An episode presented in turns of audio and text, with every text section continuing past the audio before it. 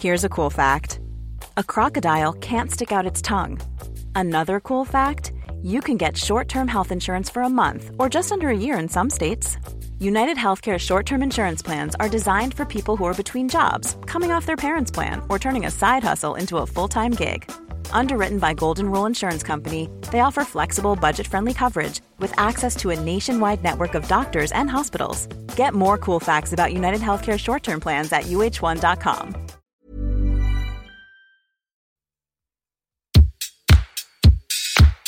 Place des fêtes, Antoine Dabrowski sur la Tsugi Radio. Alors, ces terrasses ouvertes, le petit noir du matin, le ballon de blanc à l'apéro de midi ou la pinte d'hier soir dont l'écho lancinant fait battre vos tempes depuis votre réveil. C'est vrai qu'il flottait hier un petit vent de légèreté, pas totalement désagréable, hein, comme si la punition était enfin en partie levée et que Sonny and Cher avait arrêté de chanter I Got You Babe.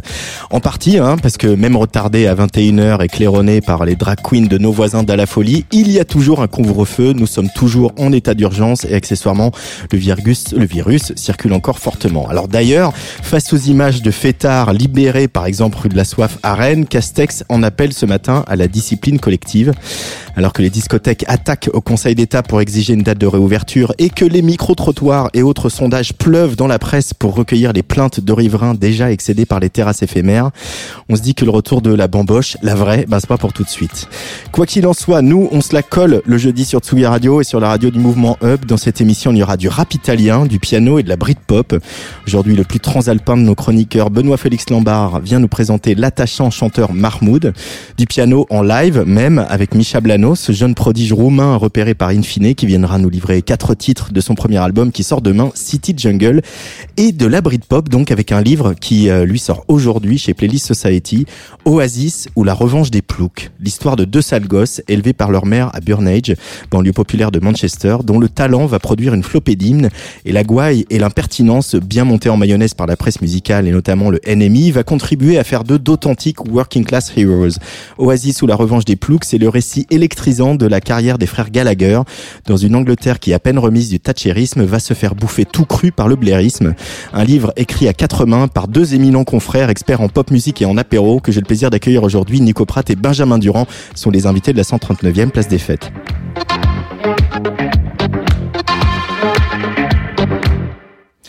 Mais notre semaine euh, de terrasse retrouvée a pourtant bien mal commencé. Lundi, une voix incandescente du rock en France s'est tue. Nicolas Kerr, le chanteur de Ponyhawks, est mort à 50 ans à peine alors qu'il travaillait sur un nouvel album solo. Je me souviens de leur apparition en mi-temps des années 2000 sur le label de Joaquin, Tiger Sushi, le pulp était encore euh, le pulp, on se pressait au Paris-Paris, les guitares s'étaient fait une place sur le dance floor, et on regardait tous avec envie l'effervescence de Brooklyn, d'où s'époumonaient Chick Chick Chick ou les Rapture. Mais quand Ponyhawk s'est apparu avec son groove terrible et le sax de Laurent Barden, nombreux ont vu en eux le LCD Sound System français. Des concerts, des fêtes et toujours cette urgence singulière dans la voix de Nicolas Kerr, comme s'il savait que tout pouvait toujours s'arrêter à tout moment. Le garçon a surpris aussi quand il s'est associé à Ariel Dombal pour deux disques et un film autant décrié qu'applaudi. Dombal qui pleure sur les réseaux sociaux, un, rocker à la voix d'or, au rire dionysiaque, au cœur déchiré.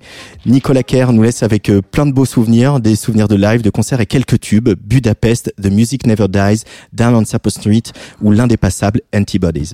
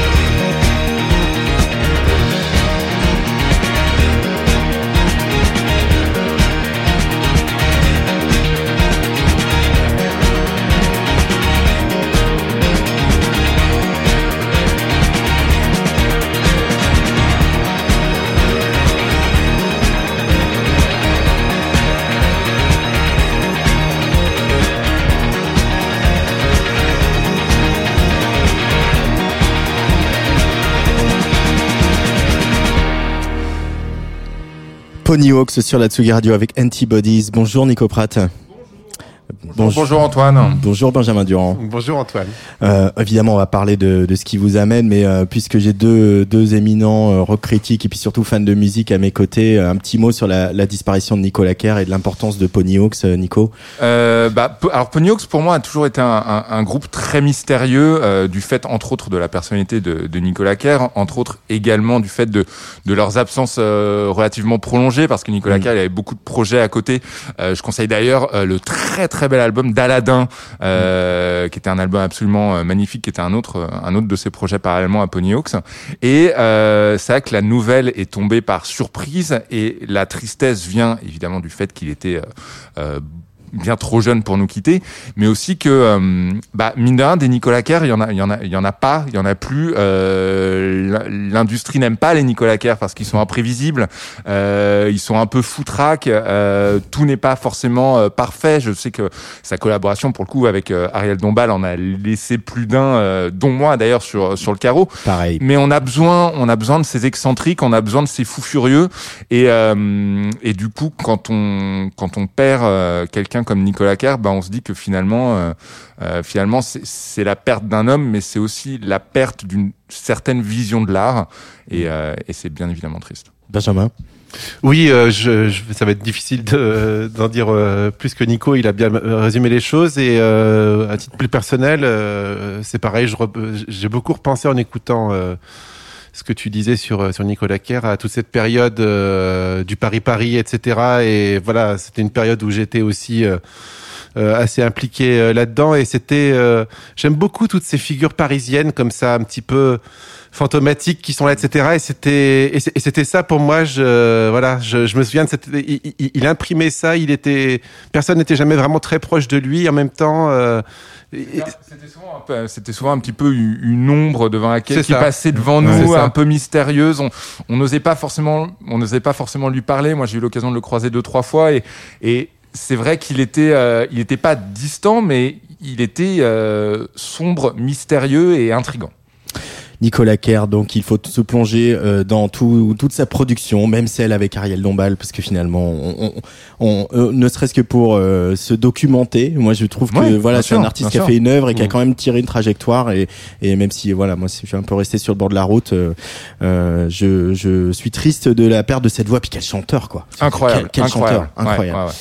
Il y en a un autre chanteur euh, qui Oui, est, euh, dont euh, la coupe de cheveux euh, mal coupée euh, s'affiche à la cou sur la couverture de votre livre Oasis ou la revanche des ploucs. Euh, Nico, on se connaît depuis quelques années. Tu Mhm. es un des fans inconditionnels de d'Oasis euh, et il a mis un peu de temps à venir euh, ce livre, euh, l'envie de ce livre ou le fait d'oser faire ce livre. Qu'est-ce qu'est-ce qui a été le déclic euh, pour toi? Euh, alors l'envie de faire ce livre, euh, je pense que consciemment ou inconsciemment, elle date vraiment de, de plusieurs, euh, d'une bonne décennie. C'est-à-dire que euh, voilà, ça fait très longtemps que je suis fan d'Oasis. Et très honnêtement, si on m'avait proposé d'écrire euh, une bio euh, on ne peut plus classique des frères Gallagher, euh, j'aurais bien évidemment sauté sur l'occasion. Là, il se trouve que déjà, c'est pas une bio classique, c'est vraiment un essai. On voulait raconter, on voulait raconter la trajectoire du groupe, mais surtout ce que ça impliquait, on va dire, à, à, à l'échelle du monde, à l'échelle de la politique, à l'éche- à l'échelle de la société anglaise. Donc avec un angle un petit peu différent. Et euh, il se trouve que je suis euh, très ami avec euh, Benjamin Durand à ma gauche euh, depuis un paquet d'années d'ailleurs maintenant. Et euh, Benjamin, il, déjà, il a vécu à Manchester et il a une connaissance vraiment profonde euh, de la vie anglaise. C'est-à-dire pas de la musique évidemment, mais également de tout ce que ça implique et de tout ce que ça, de, de tout ce que ça regroupe. Et en fait, euh, alors comme beaucoup de projets qui voient le jour aujourd'hui, je suis désolé, le discours est un peu le même que beaucoup de musiciens. C'est pendant le premier confinement euh, où en fait j'ai appelé Benjamin et, euh, et je lui ai dit, écoute, euh, c'est le moment ou jamais, on est chacun chez soi, euh, on écoute de la musique, écrivons un projet. Et proposons-le à Playlist Society, qui est donc notre notre maison d'édition. Et euh, Playlist Society, moi, je suis très très fan de cette maison d'édition. Et ça fait très longtemps qu'en fait, je leur dis, j'ai envie, je veux écrire pour vous. Donnez-moi un truc à écrire, n'importe quoi, mais je veux écrire pour vous. Et voilà, il fallait que ce soit le bon projet. Et euh, on a travaillé ensemble euh, autour de cet axe. Et, euh, et voilà, et Playlist Society l'a, l'a accepté il y a un an tout pile. Et, euh, et il sort aujourd'hui. Et euh, ça s'appelle donc Oasis ou la revanche des ploucs. Quand on est euh, fan d'Oasis, Benjamin Durand, euh, quand on est par ailleurs journaliste, quand on aime euh, la musique indé, l'émergence, la découverte, qu'est-ce qui fait justement que Oasis, malgré ses grands tubes, ses grands succès, est un groupe auquel on reste attaché des années après et malgré euh, leur fin un petit peu en queue de poisson, pour ainsi dire? Bah, Parce que justement, quelque part, Oasis, en plus à titre personnel, c'était une porte d'entrée. Ça a été euh, un fil. euh, Oasis, c'était merveilleux de rencontrer ces mecs déjà qui, contrairement à d'autres gens qu'on voyait dans le paysage euh, à cette époque-là, c'était pas des gens que tu que tu admirais ou tu te sentais inférieur par rapport à eux, c'était des gens avec qui tu avais eu une espèce de, de relation plus fraternelle. En plus, ils sont frères, donc c'est rigolo. Mais et donc, euh, tu écoutais les interviews, c'est des gens qui te disaient notre musique vient des Smiths, des Stone Roses, etc. Et évidemment, dans les années 90 en France, euh, à moins d'être, euh, d'avoir 30 ans et d'écouter Bernard Lenoir euh, tous les, toutes les semaines et de lire les Arocs et tout ça, quand euh, Oasis, les tubes de base nous tombaient dessus, on connaissait pas les Smiths et les Stone Roses. Et du coup, c'est un groupe qui te permet de, de tirer un fil et, euh, et de te faire découvrir beaucoup de choses euh, jusqu'à éventuellement partir à Manchester. Alors, je suis parti euh, vivre Tu à Manchester pour 10 d'autres raisons que, que, que pour euh, Oasis, mais je te mentirais pas en te disant que le- la première fois que je suis allé à Manchester, j'ai repensé à ce que Manchester constituait comme fantasme pour moi quand je- j'écoutais euh, Oasis quand j'étais ado. Pour toi, c'est c'est la, c'est la même, Nico? Il y a une, une attraction pour les héros de Manchester, que ce soit Morrissey, euh, que Pas, ce soit... alors, pas du tout, pas, du tout. Euh, moi, je suis allé une seule fois à Manchester. Euh, au début du livre, on raconte euh, l'existence d'un d'un Oasis Tour, c'est-à-dire vraiment une virée euh, dans la ville et la banlieue. Euh, et donc ça, c'est une histoire vraie. Ça, on l'a fait ensemble avec Benjamin. mais je suis allé une fois dans ma vie à Manchester. Ça a duré trois jours. C'était super, mais j'ai pas spécialement, euh, j'ai pas une attirance folle pour la ville, j'aime beaucoup la musique de la ville, mais euh, beaucoup moins que Benjamin, et j'ai absolument pas l'ambition d'aller y vivre. Non, non, moi, mon, mon attirance, ça vient du fait que, alors comme Benjamin, Oasis a été un groupe euh, fondateur pour moi dans ma découverte de la musique, pareil, j'ai tiré le fil, c'est-à-dire après Oasis, c'était les Stone Roses, les Beatles, euh, euh, les Smiths et compagnie. Euh, moi, en fait, ce que j'avais vraiment envie de, ce qui m'intéressait vraiment, c'était euh, de me dire que comment un groupe aussi populaire tout au long de leur carrière d'ailleurs parce qu'ils ont Mm. ils ont jamais cessé enfin leur avant-dernier album que personne ne connaît s'est vendu à 6 millions d'exemplaires. Donc comment un groupe qui n'a jamais cessé de remplir des stades, des grandes salles et qui n'a jamais cessé de vendre, comment il peut être euh, aussi peu considéré aussi peu euh, même étudié, disséqué et tout? Et, euh, et en fait, voilà, c'est une mini injustice entre guillemets, je mets des guillemets entre euh, autour d'injustice euh, qu'on voulait réparer et c'est ce qu'on voulait raconter. Oui, parce que ça va, hein, Noël Oui. et Liam, ça va. Non, non, ça va. Non, non, ça va. Non, non, mais on parle d'eux, évidemment. Ils sont, ils sont quand même un petit peu vus comme des bêtes de foire. Euh, leur, leur musique, euh, on se plaît. à- certains se plaisent à dire que c'est pas très sophistiqué, que c'est pas très intéressant, que euh, à tort ou à raison, et parfois à raison, que les derniers albums, bon bah, euh, on va dire que la fin de la carrière d'Oasis, c'est un très long épilogue. Les gens n'ont pas toujours tort, mais euh, mais voilà, on, on- trouvait qu'il y avait quand même une autre histoire à raconter. Alors le premier titre euh, que j'ai choisi C'est pour Wonderwall. programmer cette émission, c'est pas un titre d'Oasis. Ah, ok. Vas-y Luc.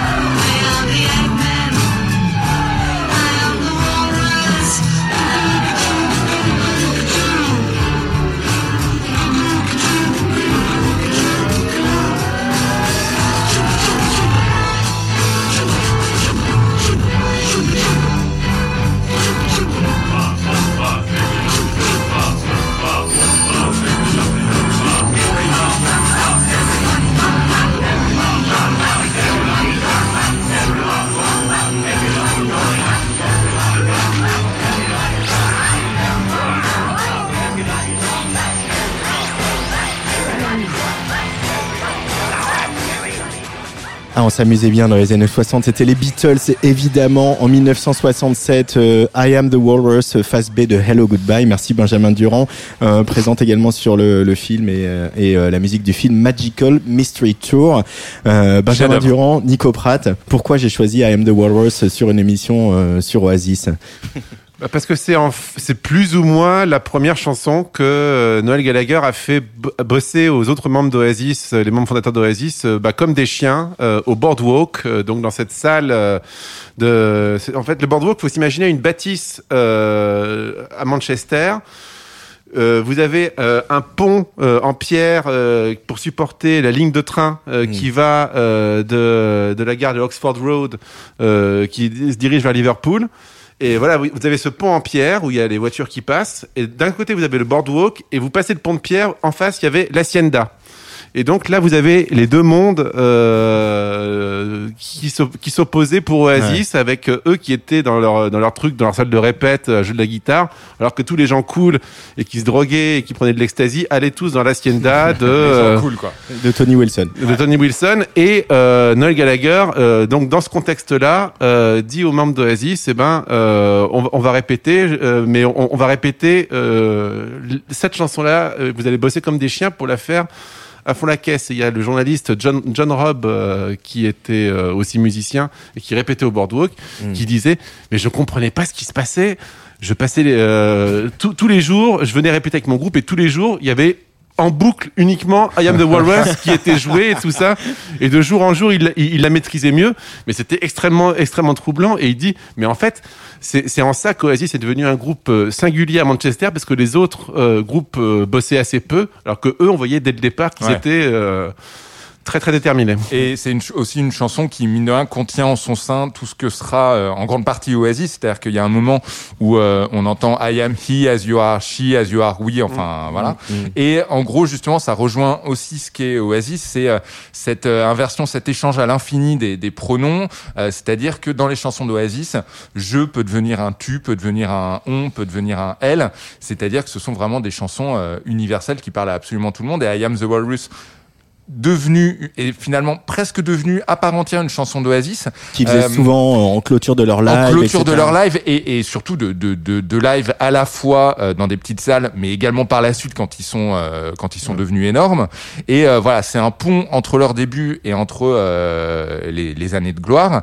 Et c'est une chanson d'ailleurs qui est située euh, au cœur, quasiment au milieu euh, de leur compilation de phase B euh, qui est sortie en 98, qui s'appelle euh, The Master Plan et qui est d'ailleurs l'un de leurs meilleurs albums. Sacré Oasis. Euh, il y a- on se souvient aussi à l'époque hein, des, polémi- des polémiques d'Oasis. Euh, je, je- je crois que c'était au Grand Journal que euh, Liam avait dit il y avait John Lennon et puis moi. Euh, Ouais, je- c'est- ouais, voilà, ouais. qui, ils, entre, ils ce rapport très très particulier aux Beatles, comme beaucoup de gens qui font de la musique euh, en Grande-Bretagne. Malgré tout, est-ce que dans la rivalité Lennon-McCartney, il y a, on trouve pas un écho dans la, euh, chez eux, euh, la rivalité Liam Noël et la l'espèce Ah. d'émulation artistique euh, un peu forcée quoi. Alors, je, je, je suis pas, Benjamin sera peut-être pas forcément d'accord avec moi. Finalement, là, il y a, y a beaucoup de confrontations sur tout un tas de sujets très vastes entre Liam et Noël Gallagher. Ouais. Et finalement, c'est assez marrant parce que jusqu'à euh, très récemment, c'était pas tellement d'un point de vue artistique. C'est-à-dire que le contrat était très clair. Depuis le début, Noël Gallagher, il a rejoint le groupe en disant, OK, je vous rejoins au poste de guitariste, mais également de compositeur et de leader.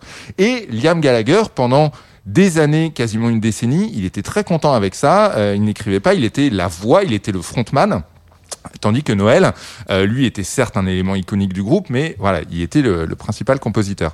Et, et finalement, ils ont fait carrière là-dessus. Et c'est uniquement récemment, euh, avec la carrière solo de Liam Gallagher, où finalement Liam désormais compose, en plus compose euh, des tubes, c'est-à-dire qui, qui marchent vraiment bien, euh, des albums qui se vendent, qui sont numéro un des charts en Angleterre, qui ne sont pas sans rappeler les heures de gloire d'Oasis, alors que euh, Noël Gallagher, lui, va vers des choses beaucoup moins évidentes, beaucoup plus expérimentales, euh, et surtout rejette totalement euh, l'esprit Oasis, c'est-à-dire qu'il ne veut plus faire du Oasis, alors que Liam, lui, fait complètement ça. Et euh, voilà, on voit que du coup, euh, c'est presque davantage dans leur carrière solo aujourd'hui qu'il y a cette confrontation artistique. Euh, Benjamin Durand, toi qui as vécu à Manchester, qui connais bien euh, cette ville, est-ce qu'on peut faire un peu des images à la radio sur euh, l'endroit où on grandit, les frères Gallagher, et raconter un peu aussi le, le contexte bah, social et puis aussi culturel dans lequel Oasis est né? Bah donc Burnage, l'endroit où ils sont où ils ont grandi, ça se situe en fait paradoxalement, c'est très marrant entre l'aéroport sur la il y a une gare de Burnage quand vous allez de l'aéroport de Manchester jusqu'au centre-ville. Et en plus de ça, euh, Burnage est traversé euh, par une immense quatre voies qui descend vers Londres. Donc, en fait, quand on habite à Burnage, euh, on a le monde entier euh, et tous les, les, les personnes qui voyagent beaucoup qui vous passent devant le nez. Alors que quand on vit à Burnage, on, on- on est un peu bloqué là-bas. Évidemment, aujourd'hui, euh, l'accès au voyage et tout ça, c'est un petit peu différent de ce que c'était dans les années 70 et 80. Ça, ça prouve que ça devait être un petit peu plombant euh, à cette Ouais, époque-là. Le monde passe sous vos fenêtres. C'est un peu ça. Et donc euh, voilà l'autre. euh, bah donc euh, oui, euh, ils grandissent euh, dans cette euh, dans cette Angleterre, euh, oui post euh, post industrielle et surtout dans ce Manchester post industriel parce que c'est- Déshérité. bah, déshérité et puis surtout déshérité de son de sa fierté Mm. parce que Manchester c'était euh, c'était ça c'était cette fierté d'avoir été euh, vraiment l'usine du monde pendant des années euh, et, et en plus de ça d'avoir d'avoir créé la conscience ouvrière. Enfin euh, je vais pas m'étaler très longtemps mais par exemple Marx et Engels euh, ont vécu à Manchester pour étudier pour euh, euh, écrire le Capital etc donc quelque part cette conscience là cette euh, cette identité euh, est vraiment né là-bas, donc c'est quelque chose d'extrêmement fort. euh, J'espère que le livre s'appelle vraiment Le Capital, etc. c'est ça. Alors, j'ai aucune idée de quoi il parle, mais j'ai très envie de lire Le Capital, etc.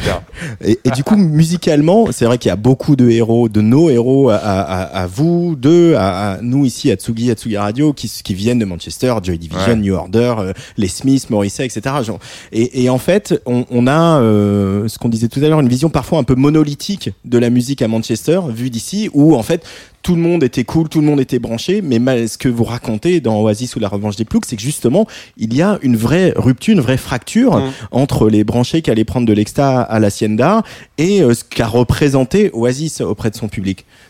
Oui, euh, parce que euh, c'était une époque où aussi Manchester devenait une, une ville plus universitaire.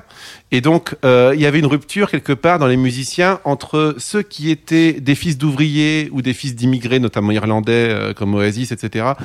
Et donc, euh, qui, qui faisaient ça, et les, les gens qui venaient de l'extérieur de l'Angleterre, mais qui étaient à Manchester pour étudier et qui avaient un côté un peu plus arty. Et il y avait aussi le label Factory Records qui avait sorti Joy Division, New Order, qui tenait l'Hacienda, Les Happy Mondays et par la Happy suite. Mondays aussi, et qui lui créait une espèce de petite mafia en fait quelque part là. Et donc tous ceux qui ne faisaient pas partie de ça, du coup on était, on était exclus. Et donc c'était un contexte ex- euh, très très très très euh, Conflictuel. conflictuel. Donc bon.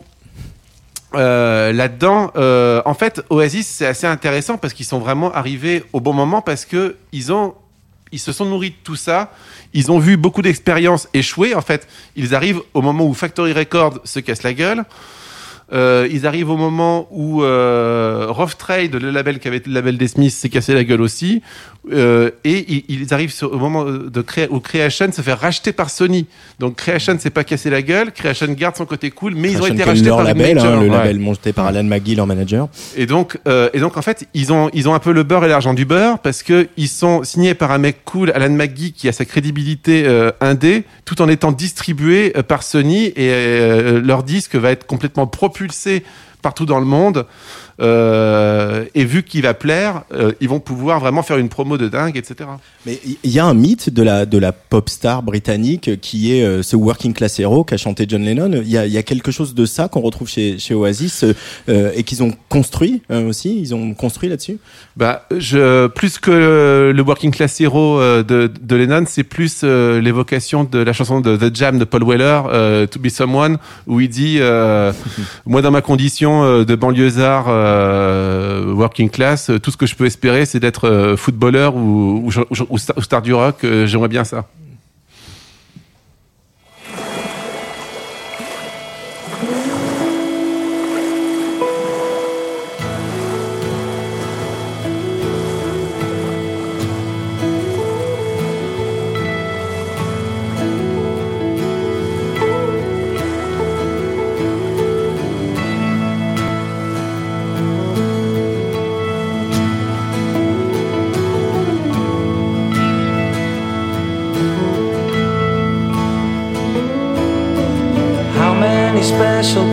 Change? How many lives are living strange? Where were you while we were getting high? Slowly walking down the hall, faster than a cannonball. Where were you while we were getting high? Someday you will find me caught beneath the landslide in a champagne supernova in the sky. Someday you will find me caught beneath the landslide in a champagne supernova, a champagne supernova in the sky.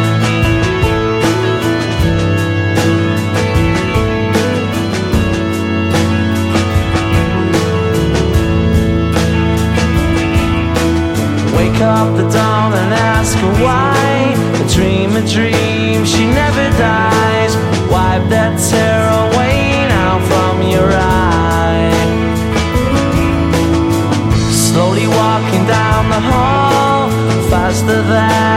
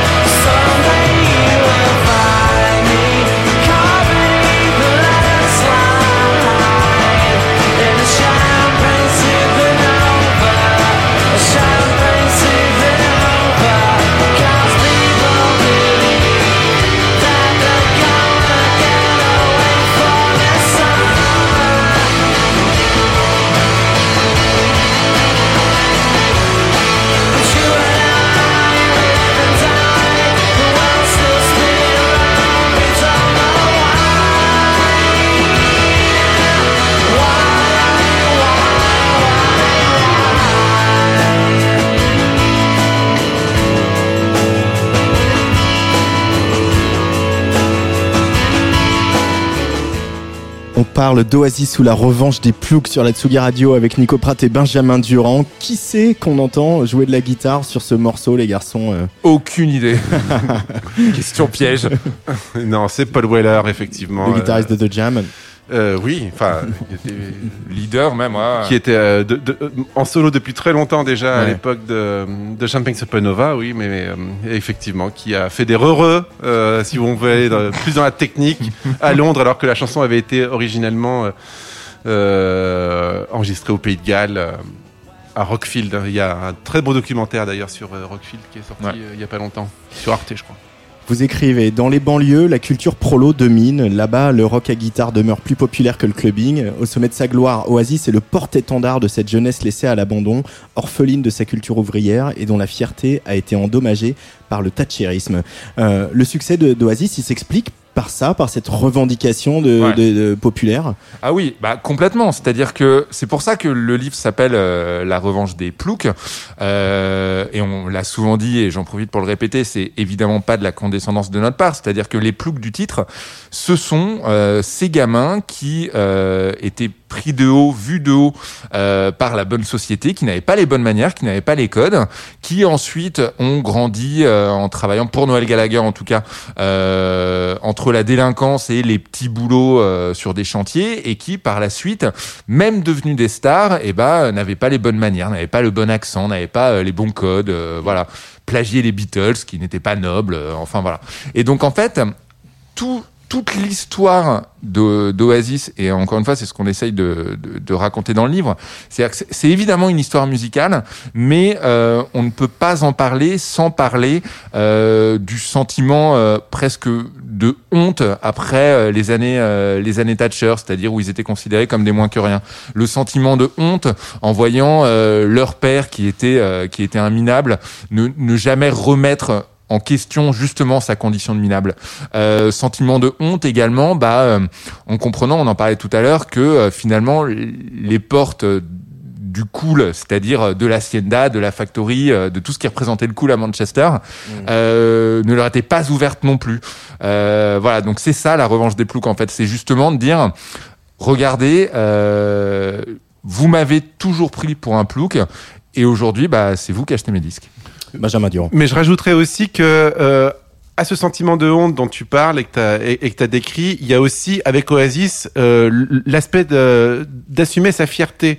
Et c'est peut-être aussi ça qui fait le plus euh, que Oasis a eu par rapport à la fois à la scène indépendante et à la scène grunge, où en tout cas eux, ils ont euh, ils ont voulu être en réaction avec ces, ces mouvements-là parce que c'était beaucoup trop misérabiliste à leurs yeux, beaucoup trop euh, pessimiste, beaucoup trop dépressif, et eux, ils voulaient ils, voulaient vraiment en rajouter sur le ton.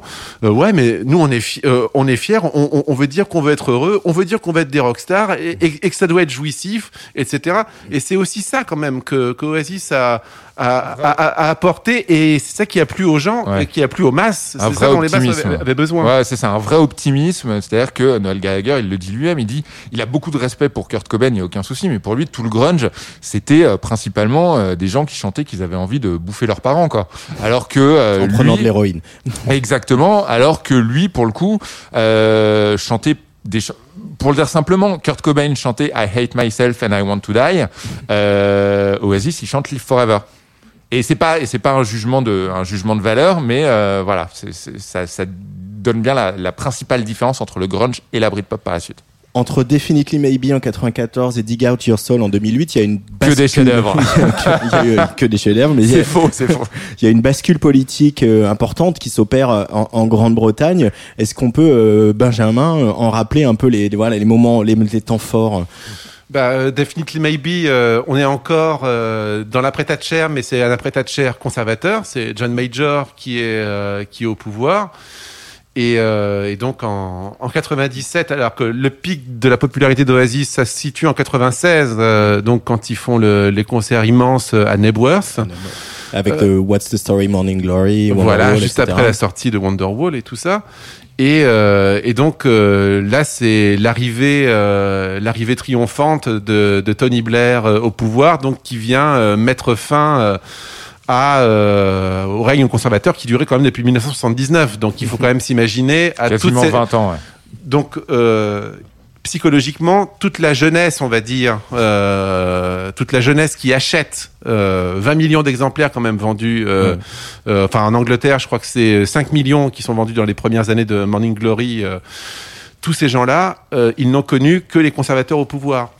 Donc euh, c'est quand même un, un espèce de et c'est un bilan un peu doux amer euh, qui se fait là-dessus parce que à la fois eux euh, sont libérés euh, de ce de ce poids du conservatisme, etc. Mais en fait, ils se rendent compte euh, que euh, ils aiment aussi cette société libérale euh, de consommation euh, qui a été inventée par le thatcherisme, qui a été euh, et, et qui a été quand même imposée de manière extrêmement brutale, euh, vraiment en privant beaucoup de gens de, des droits sociaux, etc. Enfin, tout ce qui reste de social en Angleterre, c'est le système de santé, la NHS, quoi, parce que tout le reste a été privatisé, les, les transports publics et tout ça. Enfin bon, c'est euh, mais euh, mais les gens ont euh, aussi apprécié bah voilà c'est l'Angleterre qu'on connaît aussi l'Angleterre de la City de Londres et puis les gens complètement avides de consumérisme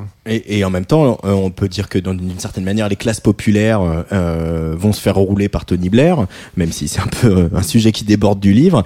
Et quelque part, Tony Blair va un peu aussi surfer sur la popularité d'Oasis, qui seront pas qui seront tout à fait consentants. Hein, euh, Ouais, ouais. mais oui mais Parce en- qu'il y a cette scène que vous racontez à, au 10 Downing Street où euh, Noël est invité. euh, Ouais, c'est ça, mais C'est quand même assez cocasse, quoi. C'est ça, c'est c'est exactement ça finalement la revanche des ploucs. C'est-à-dire que c'est euh, Noël Gallagher, encore une fois, comme je disais tout à l'heure, avec toutes ses mauvaises manières et, euh, et son, son peu de respectabilité, en tout cas sociétale, qui est invité au 10 Downing Street pour euh, la, pour euh, voilà l'arrivée de Tony Blair euh, à la plus haute marche de, sur la plus haute marche du pouvoir et il y va en étant lui-même et il en est super fier. Il, il le dit lui-même. euh, voilà, oui, évidemment. Je, je, c'est en plus c'est Tony Blair, c'est pas n'importe quel premier ministre. Et finalement, c'est comme si tout devait arriver cette année-là. C'est-à-dire que Tony Blair ne va cesser d'être, euh, pour le dire très simplement, euh, une déception pour ses adorateurs de la première heure. Et euh, la Britpop, à ce moment-là, commence, euh, commence à, s'effondrer. Et, voilà. Mais il y a, un pic, il y a un pic, c'est-à-dire que tout le monde à ce moment-là, que ce soit la Britpop, que ce soit Oasis, que ce soit Tony Blair, tout le monde à ce moment-là est au summum de sa superbe. Up in the Sky, c'est en 94 sur Definitely Maybe, une des chansons les plus anti-establishment euh, d'Oasis.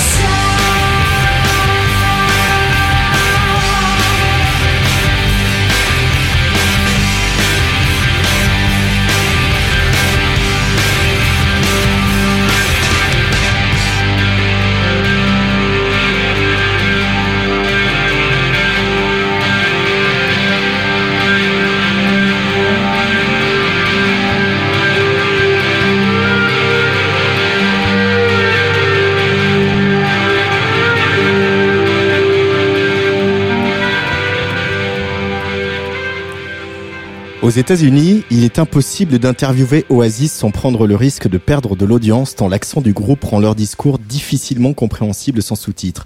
La télévision américaine évite de les inviter dans ses fameux talk shows. Noël et Liam ne cherchent jamais à gommer leur accent et sont particulièrement grossiers, rendant complexe le montage de leurs déclarations qu'il faut épurer de tous leurs fuck et autres jurons. Mais en Angleterre, cet accent, preuve de leurs origines sociales, devient bientôt un atout qui accroît leur position de working class heroes. Le monde entier les connaît, mais ils parlent comme dans Coronation Street. C'est un extrait d'Oasis ou La Revanche des Ploucs, signé Benjamin Durand et Nico Pratt euh, chez Playlist Society. Euh, euh, comment on peut raconter, Benjamin, toi qui as vécu disais à Manchester, cette, cet accent du nord de l'Angleterre qui effectivement est un marqueur social, mais qui aussi est un marqueur communautaire presque. voilà, justement, on a opposé Blur et Oasis aussi pour pour ces raisons-là. Bah, c'est extrêmement, euh, c'est extrêmement difficile à, à raconter, euh, même euh, si on essaye de trouver des, des comparatifs dans les accents français, parce qu'il y a déjà en plus dans le Nord, il y a plein d'accents. Euh, quand on est à Manchester, euh, on fait déjà la différence entre l'accent de Manchester et celui de Salford, qui est une ville qui est juste à côté. Donc t'imagines un peu le truc. Euh, mais effectivement, euh, bon, euh, pour faire pour faire simple, euh, effectivement, euh, en gros, quand on vient du Nord, on est forcément mal élevé, etc. Alors que les gens du Sud parlent comme la euh, et ont tous les bons contacts, etc. C'est un peu le grand truc. Et surtout, en fait, le principal marqueur qui a fait cette différence là, en fait, c'est l'arrivée de la radio et de la BBC, parce que la BBC a imposé euh, un espèce de standard dans la façon de parler anglais. Et euh, à partir de ce moment-là, en fait, à partir des Beatles, les Beatles ont été euh, la première entrave à des gens qui étaient populaires et qui pouvaient parler avec un accent un peu différent euh, que l'accent normal de la BBC.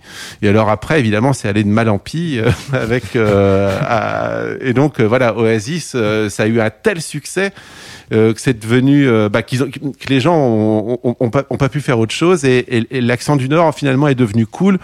Ceci ajouté au fait que à l'époque Manchester United était aussi le club de foot euh, le plus populaire, enfin qui gagnait le plus en Angleterre, etc. Et ce qui faisait que Manchester était vraiment euh, un, un accent du coup incontournable et cool.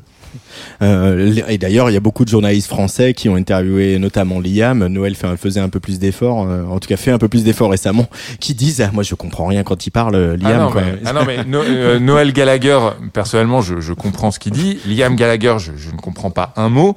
Et Alan McGee, que j'ai déjà interviewé, euh, voilà, exactement, le patron de leur label, que j'ai déjà eu l'occasion d'interviewer plusieurs fois pendant longtemps, euh, je, je, je fais semblant. Je ne comprends pas un mot du truc. Voilà. Mais euh, ça les rend pas moins passionnants, mais c'est compliqué, ouais. Euh, Oasis, c'est un peu le, le- vous, vous le dites, hein, le syndrome du groupe qui peut tout se permettre, y compris euh, décevoir. Ouais. Vous étiez où euh, à- à- au moment de la séparation l'un et l'autre On en était très 2009 bien placés. Euh, alors, bien on, placé. on était, euh, on était tous les deux Ouais. euh, très bien placés dans la faute de rock en scène. On devait être au dixième rang, quelque chose comme ça. Euh, D'un point de vue strictement personnel, moi, ça, ça devait être mon septième concert. Je les avais déjà vus trois, quatre fois sur cette tournée-là, qui était une tournée assez catastrophique. Hein, il faut bien le dire, euh, avec énormément de problèmes de son à répétition.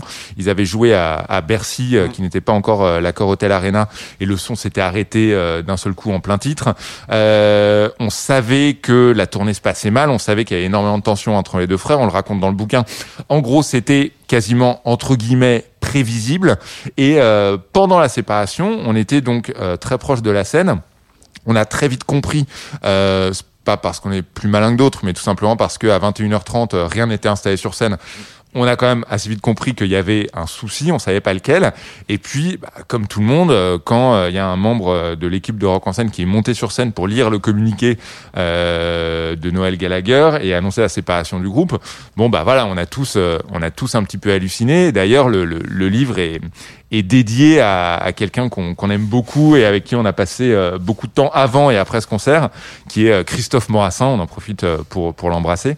Euh, voilà, qui fait de la promo dans qui travaillait qui, la euh, promotion du groupe, voilà, à ce À moment-là. l'époque chez Pias, aujourd'hui il travaille sur Voilà. Domino. Voilà, c'est quelqu'un qu'on connaît bien Exactement. et qu'on adore. Exactement. Et, et c'est vrai que c'est marrant parce que on, on, on a eu, c'était un, on était à la fois évidemment déçus parce qu'on voulait les voir sur scène, extrêmement surpris parce que Ouais. c'est quand même pas une façon traditionnelle de se séparer. Il faut- il restait trois dates de la tournée, donc C'était pas Pourquoi- Daft Punk quoi. voilà, c'est ça. Pourquoi ne pas faire ces trois dates? Et en même temps, et en même temps, euh, c'était comme, c'est quand même un, un- un point final à l'histoire qui qui correspond à leur histoire en fait.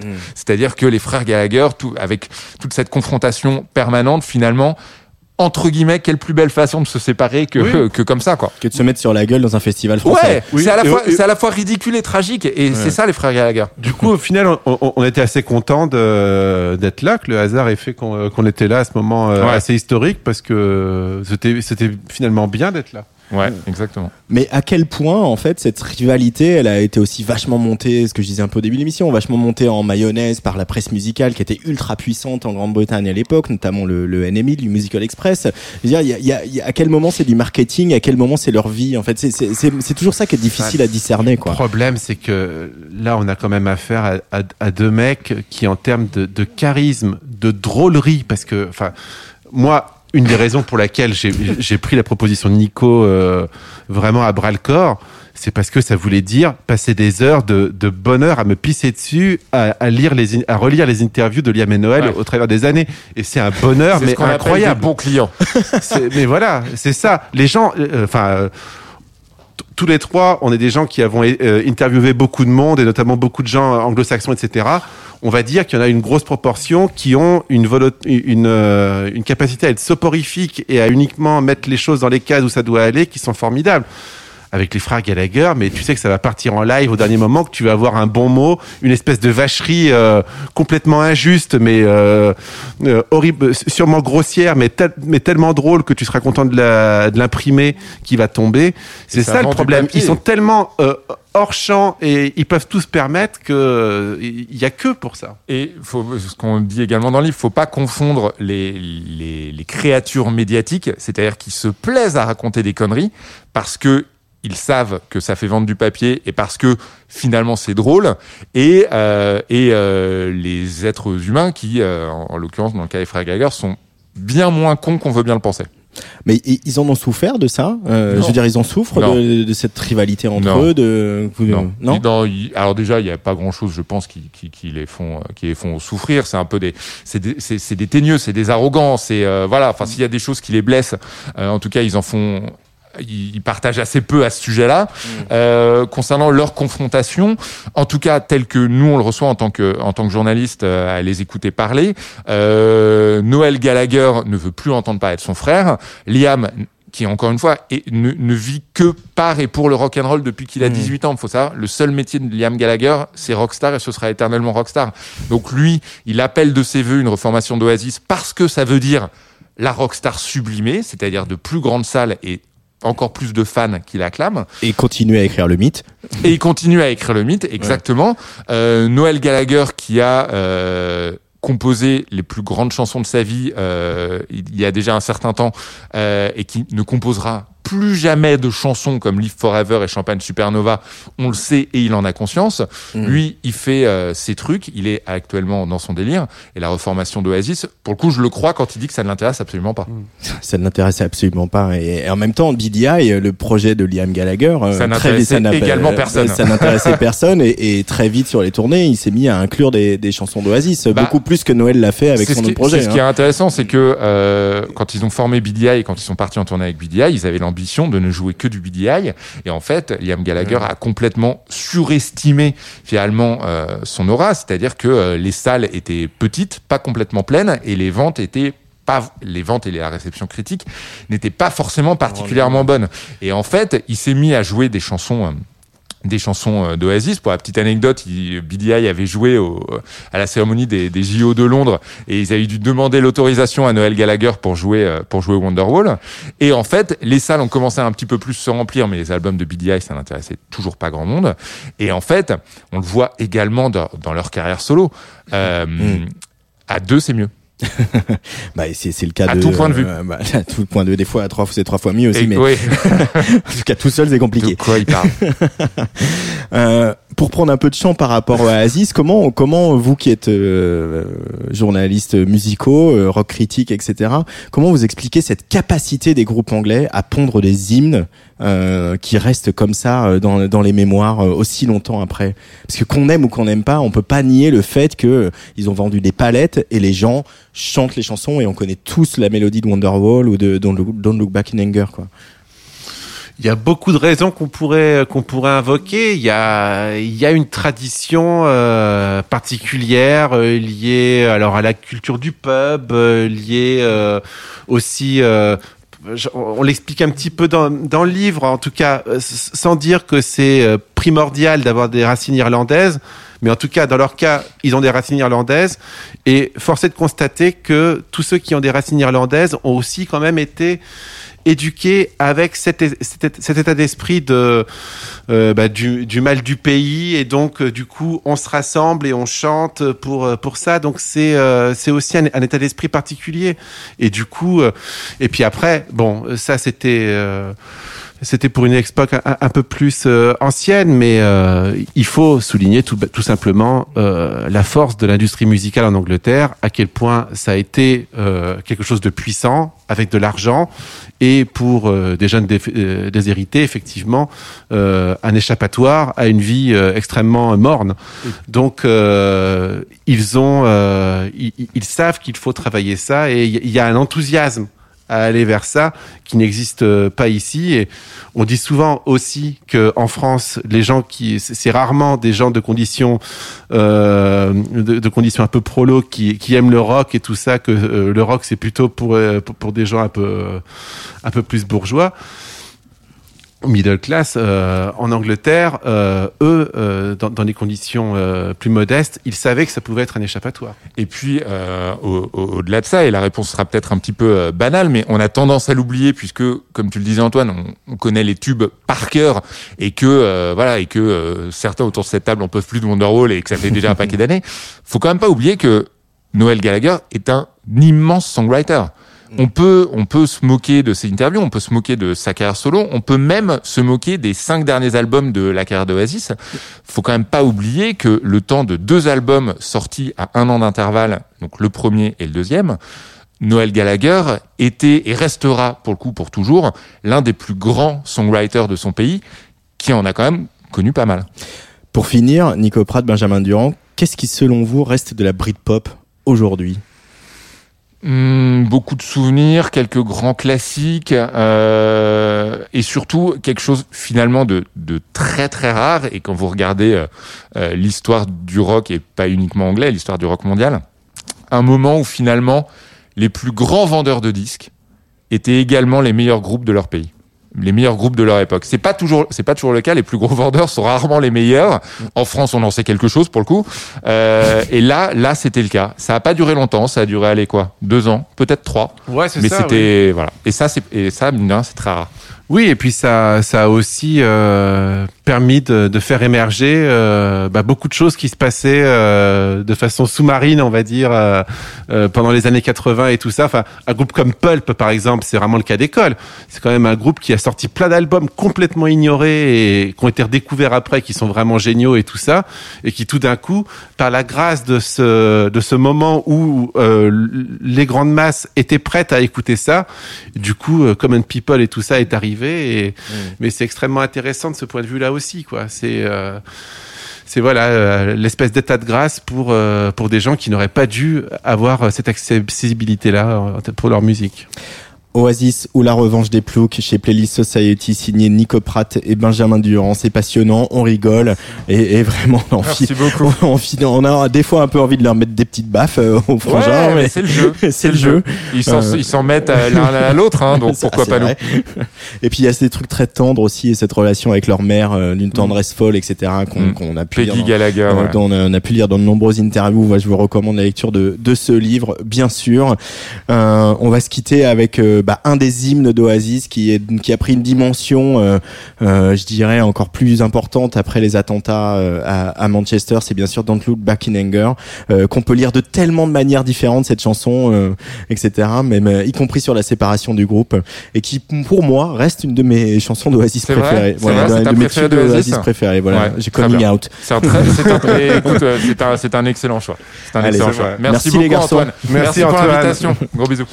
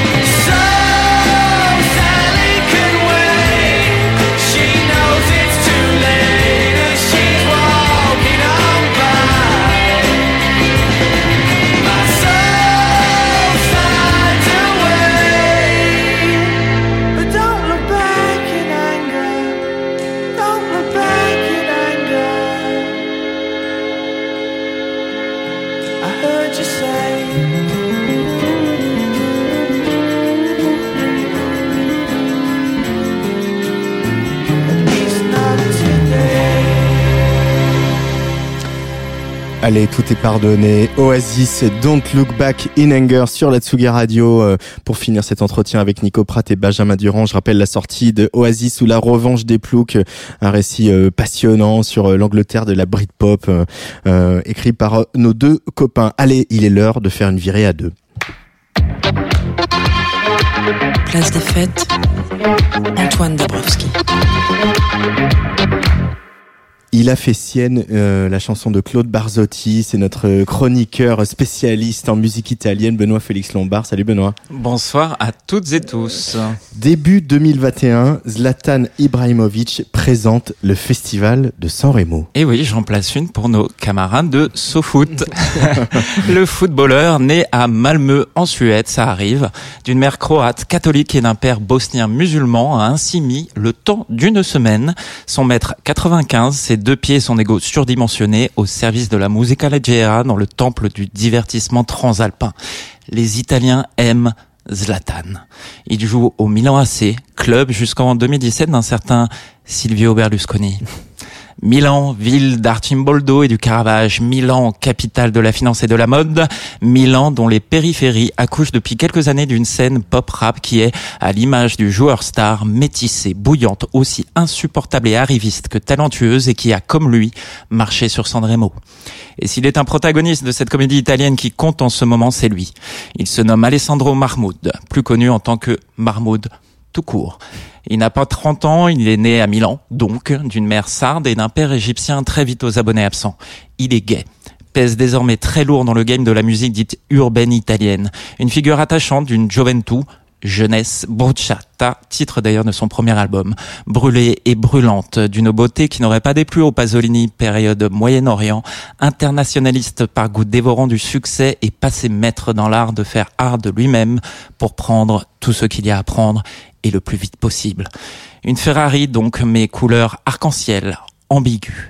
Il incarne tout ce que Matteo Salvini déteste et c'est beaucoup pour ça qu'on l'aime quand même. Marmoud se donne les moyens de réussir tous. Parti de pas grand chose, passé par le Music Institute Centro Professione di Musica de Milan.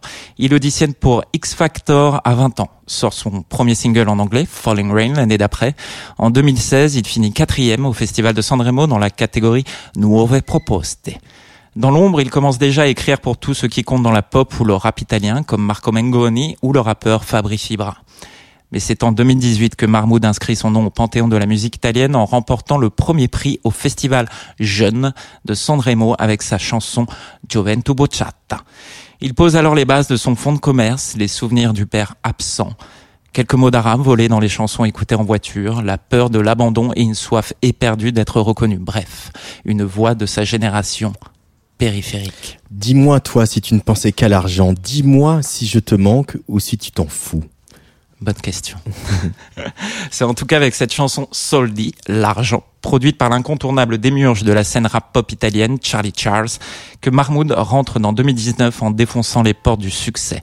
La chanson restera plus de six semaines en tête des ventes et s'ouvre celle du monde. Non seulement il remporte Sanremo, version adulte cette fois, il commence à tourner de Tunis à Bruxelles avec son premier album, mais lui et sa chanson sont sélectionnés pour représenter l'Italie à l'Eurovision, qui se tient comme un pionnier à l'actualité à Tel Aviv. Et en Israël, Mahmoud débarque avec un texte ne comportant aucun mot d'anglais, mais quelques mots d'arabe. Sur scène, lui, lors de sa boucle d'oreille et trois danseurs. Il se classe deuxième. Mais premier au rang du scandale médiatico-politique italien, de la Lega de Salvini au Movimento Cinque Stelle de Luigi Di Maio, Mahmoud dérange. Il serait le chouchou d'une élite faite de bobos et de journalistes. Une élite qui se chiffre tout de même à plus d'un million de followers sur Instagram. Ça fait beaucoup de journalistes. Volevi solo soldi, soldi Come se avessi avuto soldi, soldi Prima mi parlavi fino a tardi, tardi Mi chiedevi come va, come va, come va Adesso come va, come va, come va ولدي ولدي حبيبي تعالي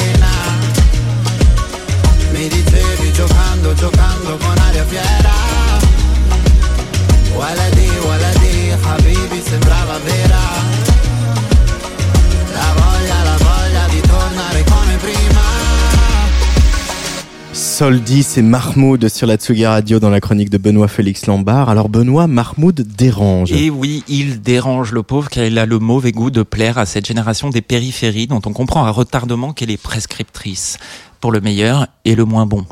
Mahmoud mélange tout. Les influences et les styles, les genres et les identités. Ça sonne reggaeton, trap version macho ou R&B façon diva. Parfois dans une même chanson. Il dérange car il veut tout sans défendre rien, rien d'autre que sa seule liberté ou celle de son avatar. Homosexuel sans drapeau au volant d'une Ferrari qu'il veut en or. Les yeux maquillés, les muscles gonflés. Il chante au milieu d'hommes torse nus. Il rappe qu'il veut se perdre au milieu du Caire. C'est ultra commercial, parfois expérimental et souvent d'une sensibilité désarmante. Et sur la pochette de son deuxième album, intitulé Get Olimpo, qui sortira en juin, il s'inspire du Caravage et se représente en narcisse, scrutant son reflet trouble dans l'eau. Sa génération qui trouble les genres. La périphérie influence Milan, et si ça emmerde Salvini, c'est déjà ça de prix. À tous les coups, ça doit emmerder El Sisi aussi, donc c'est pas mal.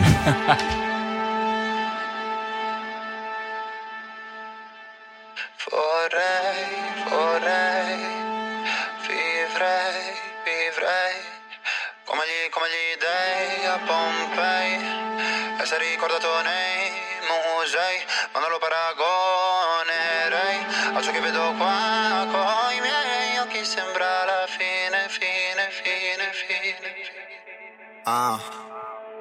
Ho dato un calcio alla porta della cucina da un mese e mezzo che non vedo più un'anima ma fuori sembra caldo, dentro forse mollo Guardo il sole e il mondo, pregando d'Apollo Sai tu che ore sono? Quattro e non ho sonno È facile per me perdere le briciole del mio controllo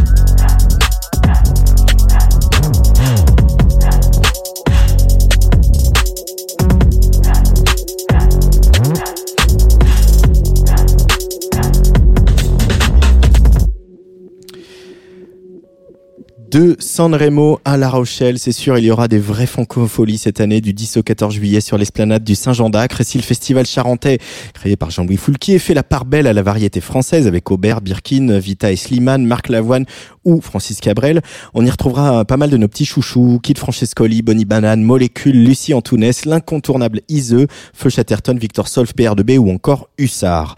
Une bien belle affiche qu'on ira applaudir assis ou debout après avoir dégusté les mythiques moules à la plancha du Petit Bleu sur le port de La Rochelle. Fermez les yeux, vous les sentez les embruns, vous écoutez Place des Fêtes, le plein de musique et de culture de jeudi sur Atsugi Radio et maintenant place au live. Les sessions de la Villette avec Green Room et la SACEM sur la Tsugi Radio. Il n'y a pas qu'en Angleterre que les jeunes musiciens de jazz explosent les frontières géographiques et musicales. Aujourd'hui, pour cette nouvelle session de la Villette, on part à la rencontre d'un musicien roumain de Bucarest. Il s'appelle Misha Blanos. Il est pianiste de formation. Il a aussi fréquenté les dance floors du Rex ou de Fabrique ou encore euh, l'Amsterdam Dance Event, l'ADE, avec son trio techno Amorph. Confiné dans son studio à Bucarest l'an passé, il s'est souvenu de ses voyages, de ses dance floors, de ses rencontres et des villes où il les a faites pour composer City Jungle, un premier album qui vient confirmer le talent qu'on avait repéré chez ce jeune compositeur avec ses deux premiers EP. Cet album, il le sort comme une évidence chez Infine, le label parisien qui voit la musique électronique comme une aventure et qui renouvelle avec ce disque un cycle qu'il avait entamé il y a 15 ans en sortant le premier album d'un autre pianiste, Francesco Tristano.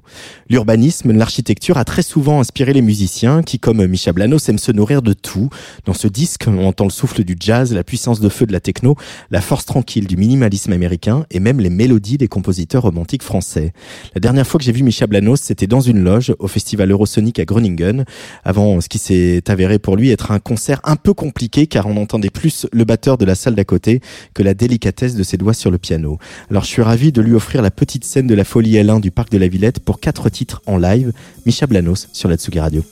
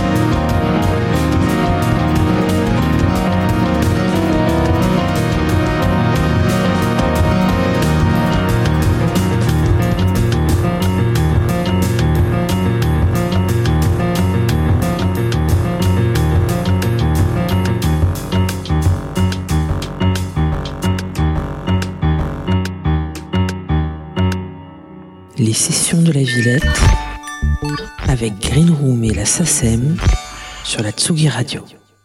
Micha Blanos en live sur la Tsugi Radio pour une nouvelle session de la Villette en partenariat avec Green Room et la SACEM, City Jungle, Fluorescence, Inner Vision, The Eerie, euh, quatre titres extraits de ce nouvel album City Jungle qui sort bien sûr chez Infine demain vendredi. Bonjour Micha Blanos. Hello Tsugi Radio. Hello Paris. Uh, Uh, you seem very happy to be here. well, I, I felt so good with the with the session. Finally, Really? yeah, the playing is uh, it's awesome. So yeah, I have so much energy right now. I can go and running somewhere or do anything else. We're in the park, so you you know feel free to I'm go coming- running. I'm doing right now. uh, obviously, you miss playing live, uh, but like, is it also necessary to be to go outside of your studio to feed on the energy? That's why we're saying with that. Yes, uh, to to have that feeling from uh, uh, from the people, right? And al- also the impression that uh, uh, somebody is listening to the radio. That's another that's another point. so yeah. Uh, last time we met, it was in the world before. Yeah, true. in the Netherlands. Uh, It was a good world. it was a good world back then. Uh, indoors, uh, it was for the release of Indoors. Uh, Yeah. It was for Eurosonic. And now it's a full length album uh, that's called City Jungle. And uh, watching you play live, you hum a lot. Uh, when you play, you sing a lot. Yeah, Are you the kind of composer who has like so many melodies in his uh, in his mind uh, always, and recording on your telephone and everything? Uh, no other way. Ye- Yes, I mean I'm composing also like this. When I when I have an idea, uh uh, I'm, I'm going with my phone or or whatever. I mean I can also remind what I'm composing in, in my head. But you know, funny is that uh, that uh, that album was indoors. uh and the pandemic was not there. Uh, Yeah, and- prophetic. And now we sit in jungle that everybody's going out. Uh, but Yeah. like uh, humming the melodies like that is something that jazz players do a lot when they improvise. Uh, you do, is it something you go back to jazz a lot? I don't know. Let's uh, let's call it jazz prayer. Let's call it jazz Let's go. Miles Davis. uh, well, Like Keith Jarrett used to hum a lot like when he plays. Yes, yes. I think uh, I'm just enjoying my time there, Mm. and uh, and I like to do this uh, and to, uh, to to feel the uh, the notes and and the melody also with my voice, but don't. Don't ask me to sing or something like this because I don't have that kind of voice, you know. But uh, it's funny because when you, when you are uh, uh, playing and singing or humming in the same uh, in the same time, Uh, you can have different ideas on the way. Mhm. So, uh, uh, so your music is actually uh, is changing a lot. That's uh, yeah. Uh, so it helps you improvise and it helps you focus uh, as well, and it helps you put the music inside your body, especially within a session like that where there's no audience. Like music channels through your body. Al- al- also that, and uh, uh, you know, sometimes I don't I don't realize actually that I'm uh, humming and uh, yeah. yeah. So you are music. I hope so. Uh, City Jungle, Yeah. this album, and the first track we'll listen to. Um, uh, what is so inspiring about cities, about our modern cities, that you would want to make an album about them? So, uh, first of all, uh, I composed uh, uh, all the tracks uh, uh, during the pan- the pandemic, and uh, actually I was composing during lockdown from uh, of uh, I mean all the night until in, in the morning, and the, and that's a good thing, you know, because you enter uh, in in the studio and you have to go home at five or six, you know, back home. Uh, and I lived, uh, um, uh, for example, in London. Uh, in London gives me that uh, tempo, that uh, that fast BPM, you know, or that uh, uh, laws, that rules that are very strict. Then uh, I lived in uh, in Hamburg, where you have so many cultures, and that inspired me a lot. Then uh, uh, uh, Berlin, that uh, you know uh, is uh, everything is so chill there and uh, open-minded, and people are thinking out of the box and and so on. So uh, I think uh, in every city that I went to, uh, I, I get that frequency of uh, of the people of and of the vibe. So every city for me has a tempo. And you try to put them back into your music. Uh, did you tap into those memories of your city because you missed going to the cities to play or to go clubbing?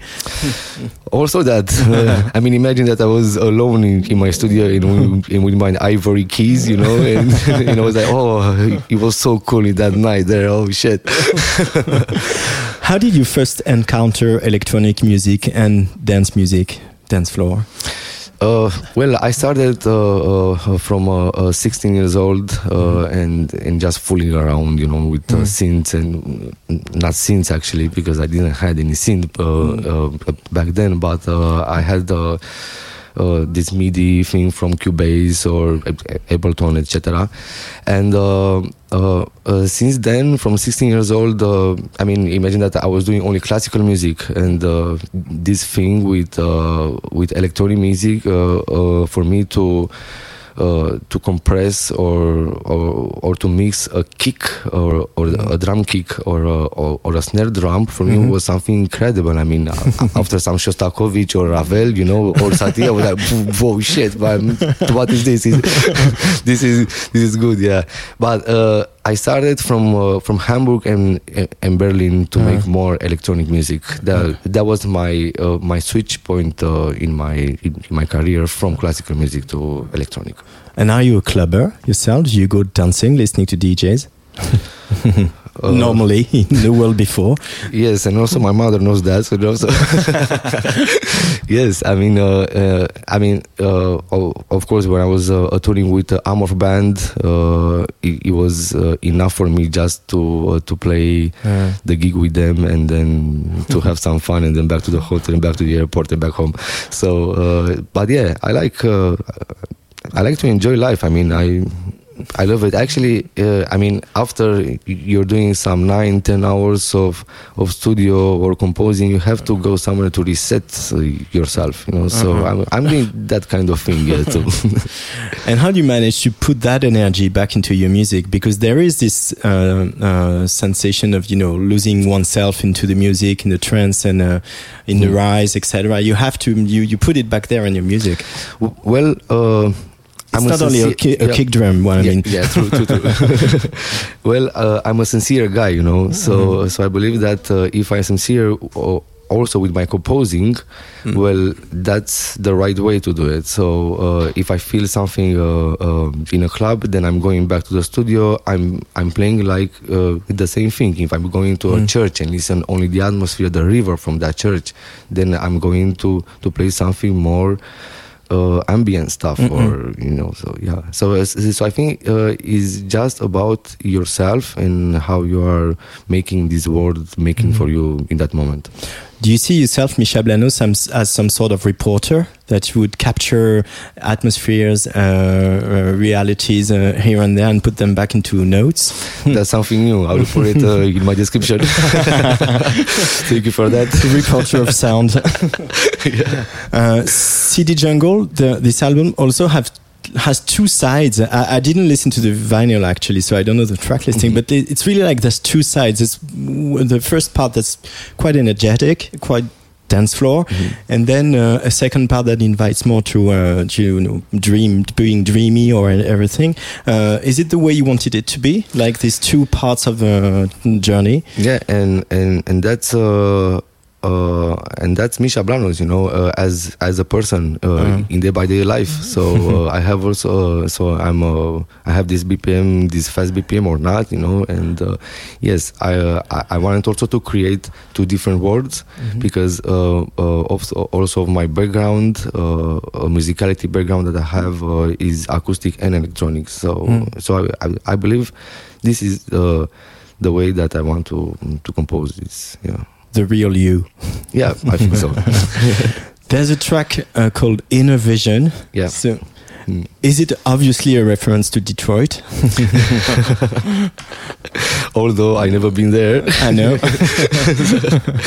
uh, so maybe this was the city that uh, I haven't been there, and uh, I just thought about it.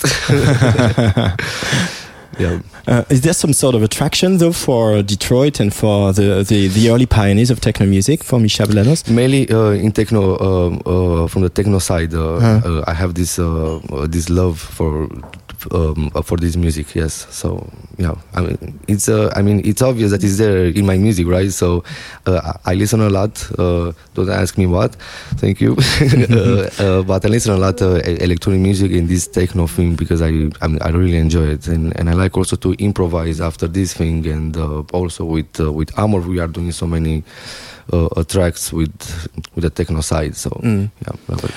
We talked about the melodies, but uh, uh, the way you play a piano, it's also very rhythmic. How do you approach uh, different these different things you can do with the piano, the melody and the rhythmic part? Uh, I have a very good technique uh, as a pianist. Uh, thank you. Okay, That's kind of that's Sorry for quite that. true. Yeah, and, and I have to use it, right? Uh, So uh, i- uh, I like uh, the rhythmical parts uh, on the left hand for because uh, uh, to, with the right hand I'm doing only the melody, Ah. but with the left hand uh, i- is going more to the to the to the rhythmical stuff, and then the synthesizer is coming, Ah. and uh, and I put that uh, in, in- into my story. But uh, yeah, I have to use what I what I can. Yeah, so you're good with electronics, you're good with the piano, and, thank you. and you're, you're, you're sincere and honest.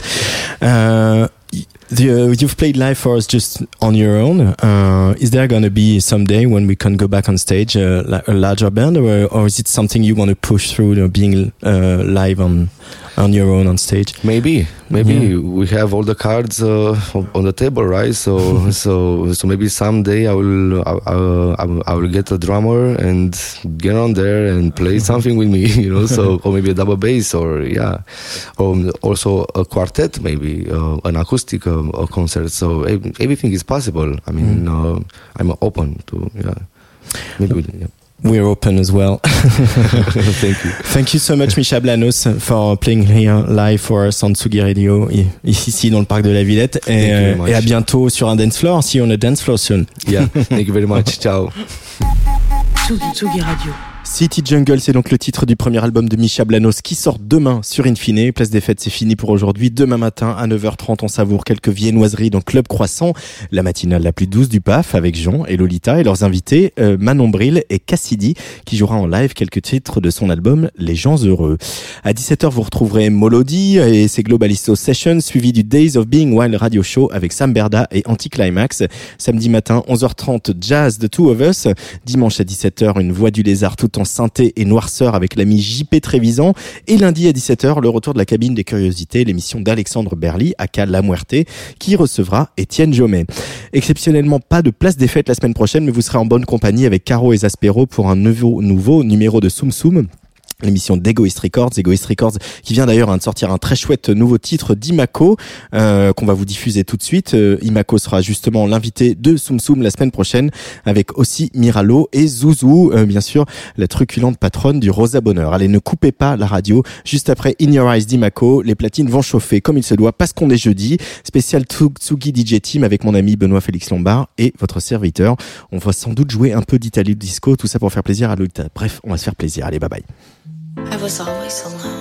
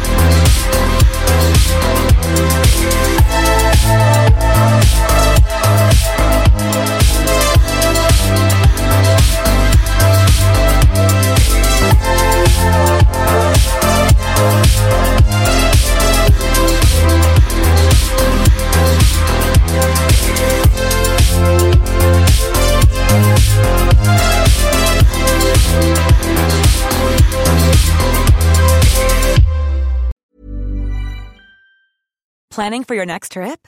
Elevate your travel style with Quince. Quince has all the jet setting essentials you'll want for your next getaway, like European linen, premium luggage options, buttery soft Italian leather bags, and so much more. And is all priced at 50 to 80% less than similar brands. Plus, Quince only works with factories that use safe and ethical manufacturing practices.